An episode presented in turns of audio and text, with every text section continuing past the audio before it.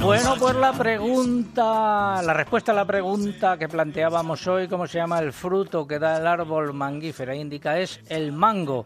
Y hoy con Juan Carlos Ruiz, uno de nuestros doctores de cabecera, hablamos del mango. Juan Carlos, buenos días. Sí, buenos días. A ver. Pues fijaros, es un producto muy rico en betacaroteno. Este producto se transforma en el hígado en vitamina A, con lo cual protege la salud de los ojos, mejora el estado de piel y mucosas y previene las infecciones respiratorias. Además tiene una muy buena cantidad de vitamina C, que a su vez lo que hace es ayudar a la formación de los glóbulos rojos, combatiendo los estados de anemia. Nos ayuda también a recuperar los niveles de hierro en el organismo y nos protege de las infecciones. Además, retrasa el envejecimiento celular. También tiene un alto contenido en vitamina del grupo B, sobre todo la B3, que es la niacina, que facilita el funcionamiento del sistema nervioso y mejora la salud de piel y cabello. Eh, ¿La fibra?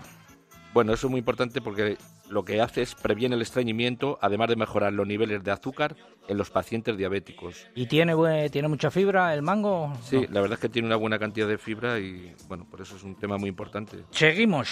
Una elevada cantidad de potasio y muy bajo en sodio, lo que hace que sea muy recomendable en personas que suelen tener la tensión arterial alta. Es un fruto muy importante que no aporta ni un gramo de grasa y con un contenido calórico que no es muy alto, aproximadamente unos 65 kilocalorías cada 100 gramos.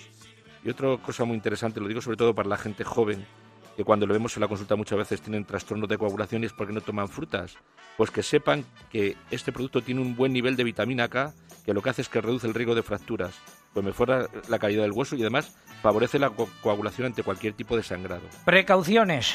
Cuidado en personas que tienen una diarrea, efectivamente por lo que hemos dicho, por su alto nivel de fibra, y en aquellos sujetos que tienen mal funcionamiento del riñón, ya que se necesitan dietas pobres en potasio. Pues ahí quedan esas recomendaciones y esas eh, precauciones que hay que tener eh, también. Eh, gracias, Juan Carlos.